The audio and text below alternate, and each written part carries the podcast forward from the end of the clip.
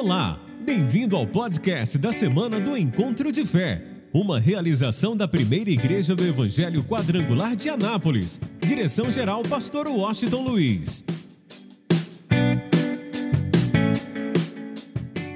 Hoje eu quero falar sobre um pai, um pai que fez a grande diferença, que na verdade se torna um exemplo para todos nós. Mas antes de falar deste pai, eu quero falar do Pai Maior, que para mim é o exemplo que nós temos de verdadeiro Pai. É, é, muito importante nós entendermos isso. Eu, por exemplo, não sei qual é o referencial que você tem de Pai, mas se é bom, ótimo. Se não é bom, nós temos um referencial impecável, que é o nosso Pai Celeste. Você imagina o que é o amor ele nos dá do exemplo de pai. Nós temos noção realmente desse amor. E como ele nunca desistiu de nós. Na verdade, ele criou um caminho perfeito para nós. Um caminho muito perfeito. Ah, Infelizmente, desde o princípio, muitos preferiram seguir, como os nossos primeiros pais, preferiram seguir o seu próprio caminho. Tudo que nós enfrentamos, nós vimos isso semana passada, é porque o homem escolheu o seu próprio caminho e não o caminho do Pai que é perfeito. Mas é tão interessante que este Pai maravilhoso, ele nunca desistiu desse caminho perfeito. Ele nunca desistiu do melhor da sua criação, que foi o homem. E combinado, Pai, Filho e Espírito Santo. O Pai quer demonstrar, o quis demonstrar, esse amor imensurável, que não se pode medir a grandeza, o tamanho desse amor. E por mais que eu procure palavras para falar desse amor, eu não vou encontrar, nem nenhum ser humano vai encontrar, porque não tem como calcular esse amor, não tem como definirmos esse amor. Você imagina Pai, Filho e Espírito Santo dizendo: Nós não vamos desistir. O homem vai voltar ao caminho que nós projetamos para ele que o Pai projetou, caminho perfeito. Aí pensa bem, o momento em que chegou a hora em que o Pai disse: Filho, é agora. É agora. É exatamente agora. Que você tem que se tornar homem. Para abrir uma porta para que o melhor da minha criação volte ao caminho perfeito. Aí, o filho disse: Ok, pai. Imagina sentado em seu trono de majestade, de glória, começa a despir as suas roupas de majestade, de glória, e o Espírito Santo começa a trabalhar, começa a agir no ventre de uma virgem que se tornou bendita, bem-aventurada, para que viesse o menino Jesus. Aí você olha para a história e a gente observa que o próprio Jesus passou pela experiência do que é ser pai. Porque, como irmão mais velho, ele teve que sustentar a família. Ele ocupou, era o costume, ele ocupou o lugar do pai. Então ele sabe o que é ser pai, naturalmente falando. Agora você imagina o momento que ele estava na cruz. A dor que o pai sentiu em ver o seu filho sendo crucificado, humilhado, ferido zombaram dele. Imagina ele vendo seu filho levando sobre si os pecados, as doenças, as enfermidades, as dores, as depressões, as angústias. Mas ele nunca desistiu, nem o Pai, nem o Filho, nem o Espírito Santo, nunca desistiram do caminho perfeito. De tal forma que Jesus disse: quando eu for levantado da terra, eu vou atrair todos a mim. Eu vou atrair muitos a mim. Está falando da mensagem da cruz. O caminho de volta.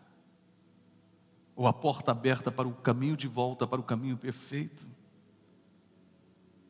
Que a gente tem que tomar posse dele a cada dia. E reconhecer o preço pago. Para que a gente pudesse estar aqui. Coisa linda. Nosso segundo culto de hoje. Estarmos aqui reunidos agora tendo o direito de sermos chamados filhos de Deus. Tem filho de Deus aqui? Então eu poderia continuar falando sobre esse pai, mas eu quero falar hoje de um pai natural, que é um exemplo a ser seguido também. O modelo maior é o Pai Celeste, mas nós vamos ver o exemplo de um outro pai de um pai humano como eu e você, um pai natural. Vamos lá? Marcos, capítulo 9, versículo 14. Diz assim: E quando se aproximou dos discípulos, viu ao redor deles grande multidão e alguns escribas que disputavam com eles. E logo toda a multidão, vendo, ficou espantada e correndo para ele o saudaram. E perguntou aos escribas: Que é que discutis com eles? E um da multidão respondendo disse: Mestre, trouxe-te o meu filho que tem um espírito mudo, e este onde quer que o apanha, despedaça-o, e ele espuma e range os dentes e vai se secando. E eu disse aos teus discípulos: que o expulsassem e não puderam. E ele respondendo-lhes disse: Ó oh, geração incrédula, até quando estarei convosco? Até quando vos sofrerei ainda? Trazei-me. E trouxeram-lhe. E quando ele o viu, logo o espírito agitou com violência, e caindo endemoniado por terra, revolvia-se espumando perguntou ao pai dele, e perguntou ao pai dele: Quanto tempo há que lhe sucede isto? E ele disse: Desde a infância. E muitas vezes o tem lançado no fogo e na água para o destruir. Mas se tu podes fazer alguma coisa, tem compaixão de nós e ajuda-nos. E Jesus disse-lhe: Se tu podes crer, o quê? Tudo é possível ao que crê. E logo o pai do menino, clamando com lágrimas, disse: Eu creio, Senhor, ajuda a minha incredulidade. E Jesus, vendo que a multidão concorria, repreendeu o espírito imundo, dizendo-lhe: Espírito mudo e surdo, eu te ordeno, sai dele e não entres mais nele. E ele, clamando e agitando com violência, saiu. E ficou o menino como morto, de tal maneira que muitos diziam que estava morto. Jesus, tomando pela mão, o ergueu e ele se levantou. Diga um amém. Olhe para mim agora e preste bastante atenção. Nós encontramos um momento que a gente tem que observar como exemplo a história de um pai. De um pai que estava cansado, muito cansado. Um pai que estava perdendo as forças. Um pai que se encontrava desanimado, totalmente perdido, sem saber o que fazer. Mas a gente observa algumas coisas importantes na vida desse pai. Primeiro, o cuidado daquele pai para com o filho. Ele assumiu o seu papel de pai. Ele não transferiu a responsabilidade para ninguém. Ele assume o seu papel de pai. Hoje, muitas vezes, eu sei que não é o teu caso, mas muitos pais transferem a responsabilidade para a mãe, ou os pais, de uma forma geral, transferem a responsabilidade para a escola ou para a igreja. Mas esse pai era um pai diferenciado. Imagina a história desse homem. Esse menino já bem crescido, talvez quase um jovem, um adolescente, mas um menino ainda. Ah, e desde a infância, desde a infância desse menino, Satanás tenta matar, tenta matá-lo. Imagine esse pai tendo que ir para trabalhar, ir trabalhar e a sua mente estava voltada para o filho que ficou em casa. Ou muitas vezes nem podia trabalhar. Porque como ele mesmo confessa, muitas vezes o diabo o pegava, o lançava no fogo, na água, o jogava no chão, tentava matá-lo. Imagina como esse pai tinha que se colocar de sentinela todos os dias. Eu quero que você observe a expressão. Ele tinha que se colocar de sentinela todos os dias, para que Satanás não matasse o seu filho. Vamos trazer para a nossa realidade hoje? Primeiro ponto que cada pai precisa entender, ou que os pais precisam entender, como mais do que nunca,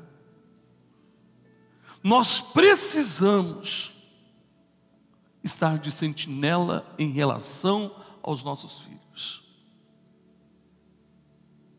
E jamais podemos desistir deles, independente do que eles façam do que eles falem ou como agem. Como Deus, como Pai, nunca desistiu de nós, nós não podemos desistir dos nossos filhos. Eu fico imaginando a guerra que um pai, uma mãe, enfrenta hoje para criar os filhos. Naquele dia era uma possessão pessoal na vida de uma criança, tentando matá-lo a todo instante. E o pai estava ali de sentinela sempre, porque quando Satanás tentava lançá-lo ao fogo, o pai ia lá, socorria e protegia.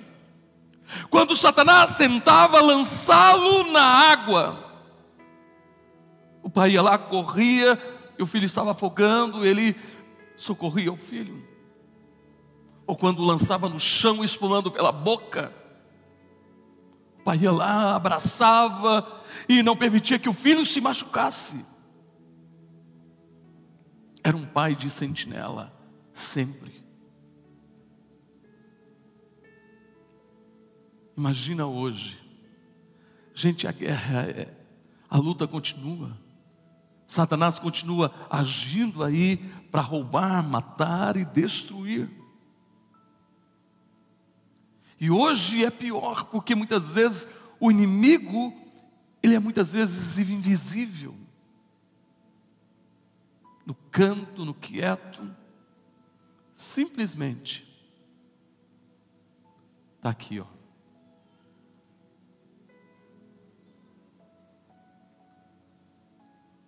Ou no tablet, ou no computador? Quais são os pais aqui que conseguem ficar 24 horas vigiando seus filhos em relação ao celular.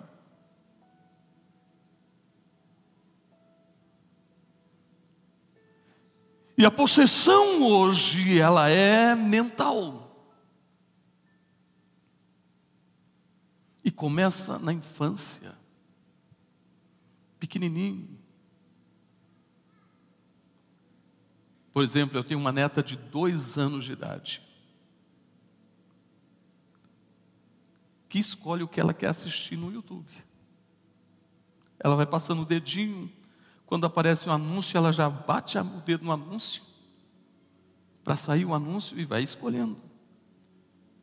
E quando ela pega uma coisa feia, que a gente fala que é feia, isso não pode, ela já olha desconfiada. E a gente já sabe que ela está vendo alguma coisa feia.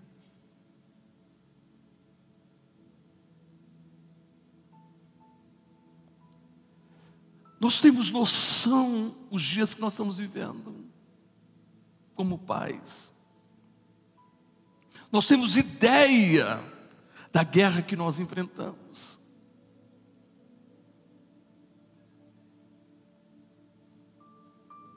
Porque quantas coisas estão acontecendo dentro da nossa casa, na nossa família, com crianças e adolescentes, por uma única razão Está aqui. A internet, que tem que ser um instrumento de bênção, muitas vezes na nossa casa se torna um problema seríssimo. Com jogos de violência, com desenhos macabros de magia negra ou de violência. Com sites de pornografia Imagina quantas coisas estão sendo plantadas na mente de uma criança, de um adolescente, de um jovem. E por isso, de repente, eles começam a agir de uma forma diferente e nós não sabemos o que está acontecendo. Achamos que é um problema psicológico e, na verdade, se torna por causa de uma alimentação maldita na mente.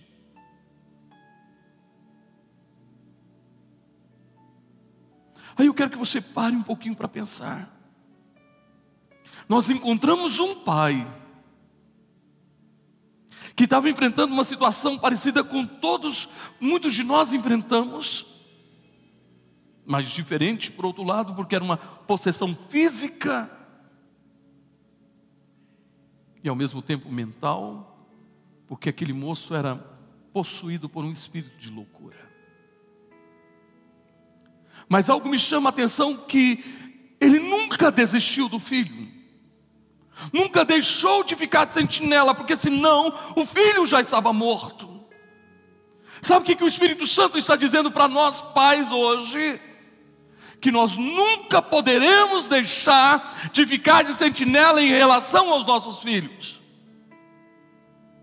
Sabe o que, que Deus está dizendo para nós hoje? Eu tenho um sentinela na tua vida e Ele é o meu Espírito Santo. Deus nunca desiste de nós. Nunca. E vamos mais ainda, escute isso. Marcos não fala isso, mas Mateus fala isso no mesmo texto. Depois que Jesus desceu do monte da transfiguração, ele vê um tumulto.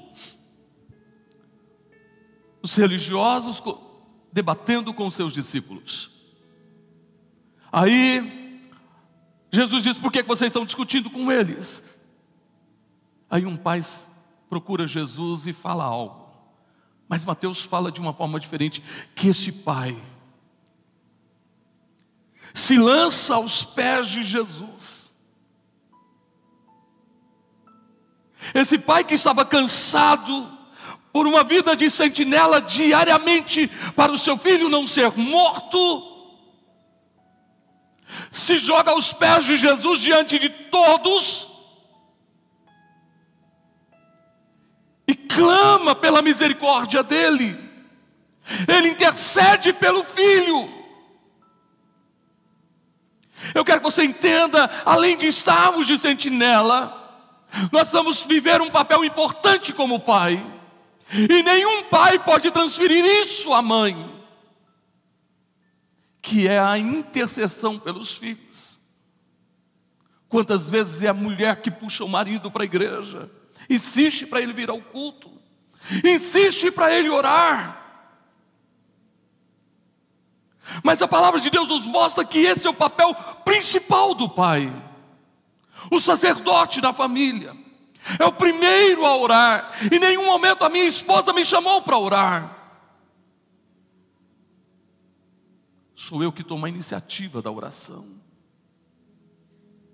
O pai é aquele que ora, é aquele que intercede, é aquele que fala, é aquele que busca, ele não pode esperar que seja a sua esposa que esteja fazendo a intercessão. É lógico que os dois juntos vão interceder. Mas o papel do sacerdote na família é do homem, é do pai. É ele que tem que ser o primeiro a trazer toda a sua família para a igreja. A se sacrificar muitas vezes vindo correndo do trabalho tem uma programação na igreja, tem que trazer a criança ou adolescente, estou cansado, estou esgotado, mas eu tenho que levar. Como muita gente faz para levar na natação, na aula de inglês, na escola. E às vezes a gente não segue o sacrifício em relação ao filho para se envolver no reino de Deus. Sabe o que falta muitas vezes? Essa entrega na vida de muitos pais. Esse entendimento que eu preciso estar de sentinela em relação aos meus filhos, eu tenho que acompanhar cada etapa, cada estágio da vida deles os meus filhos precisam me ver de joelhos orando. Os meus filhos precisam me ver envolvidos na igreja, envolvido no trabalho no reino de Deus. Eu quero que você entenda, por isso esse pai cumpre o papel de intercessor. Não foi a mãe que foi lá, foi o pai. E ele, uma intercessão muito forte diante de todos, ele se lança aos pés de Jesus. Ele se lança aos pés de Jesus e diz: Senhor, eu tenho um filho que o diabo pega e o lança no fogo, na água e tenta matá-lo, e muitas vezes o lança no chão e ele sai espumando pela boca. E Jesus olha para aquele pai e faz uma pergunta: Quanto tempo faz? Eu acredito que ele já era bem adolescente, quase jovem. Porque ele diz: desde a sua infância foram anos de guerra, anos de sentinela, anos indo à sinagoga orando, anos orando. Ele não recuou, ele não desistiu. E agora não importa o que os outros iam dizer ou pensar, ele conta a sua história para Jesus, mesmo muita gente ouvindo.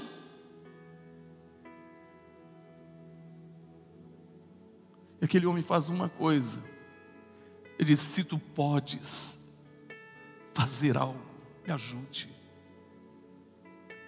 O que, que o texto mostra? Que esse homem estava cansado. desanimado, sua fé estava abalada. E eu quero dizer para você que todos nós somos humanos, todos nós. Ninguém aqui é super-homem, ninguém aqui é mulher maravilha. Existem momentos da nossa vida que a gente está cansado. Existem momentos da nossa vida que nós estamos desanimados. Existem momentos da nossa vida que a nossa fé é abalada. Devido a situações ou a circunstâncias. Aquele homem abriu o jogo com Jesus. Isso é fé. Mesmo em uma fé abalada, isso é fé além de interceder, de pedir socorro para o seu filho, sabe o que, que ele faz? Quando Jesus disse assim, ele disse: Olha, se o senhor pode fazer alguma coisa, me ajude. Jesus disse: Olha, se você crer, tudo é possível ao que crê. Sabe o que, que o Espírito Santo está dizendo para você hoje, pai, para você, mãe, para você que está aqui nesta manhã? Se você crer, tudo é possível ao que crê. Eu não sei o que você precisa, não sei pelo que você está intercedendo hoje, está buscando nos 40 dias, o que você está orando, o que você tem buscado nos últimos anos, mas Ele está dizendo: se você crer, se você acreditar, tudo, tudo é possível. Tudo é possível. Meu irmão, Deus está dizendo que aquilo que você acha que é impossível, Ele está dizendo que é possível, porque Ele é o Deus do impossível.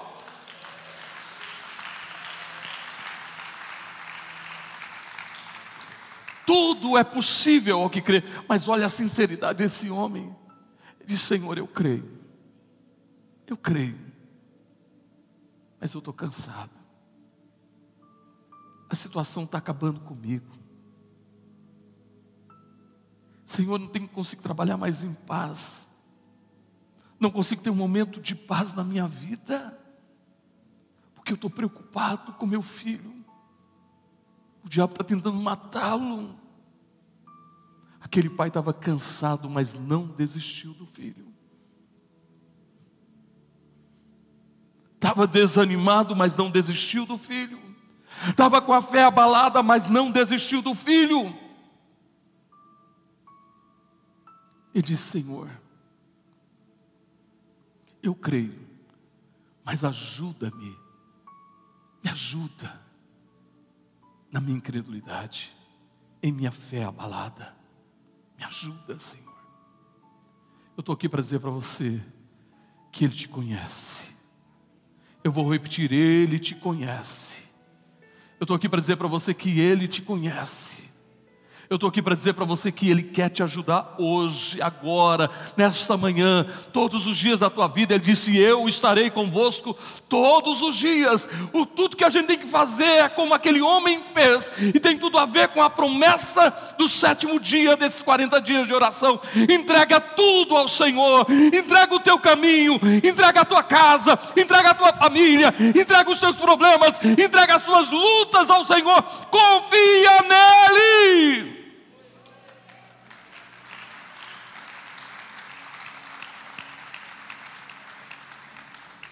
Confia nele e o mais ele fará.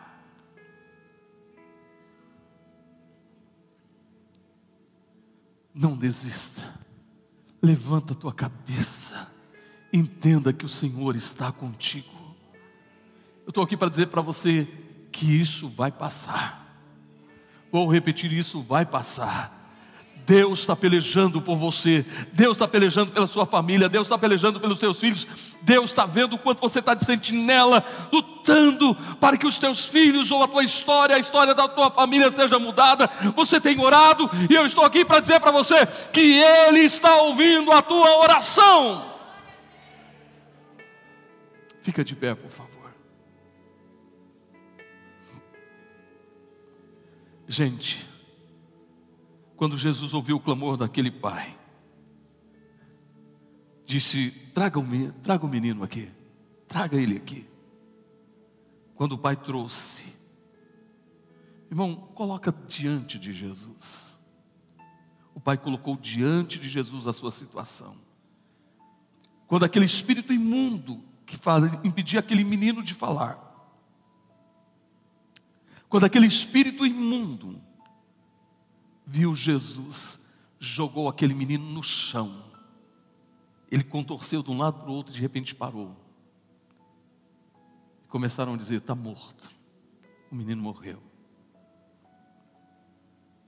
Tem situações na nossa vida que a gente clama, está de sentinela, clama. E parece que a situação piorou. Mas não é verdade, meu irmão. É exatamente nessa hora quando alguém diz não tem jeito, não tem solução, está perdido. Quando tudo diz que não, Ele vai lá O menino parecia morto. Jesus estende a mão e levanta o menino. Eu estou aqui para dizer para você que esse Jesus que estendeu a mão, levantou o menino, entregou para o Pai, esse Jesus está aqui hoje. Ele está pegando o teu milagre, a tua bênção, a tua vitória. Está segurando na mão, está dizendo: Eu estou te dando a tua vitória hoje. Estou te dando a tua vitória hoje. Por isso, quando tudo diz que não, Deus me encoraja a prosseguir. Prossiga, vá em frente. O Senhor é contigo. Levanta a tua cabeça, o Senhor é contigo. Então põe as duas mãos na altura do peito, erga a tua voz e declare isso com muita fé, em nome de Jesus. Deixa Ele te ouvir. Declare.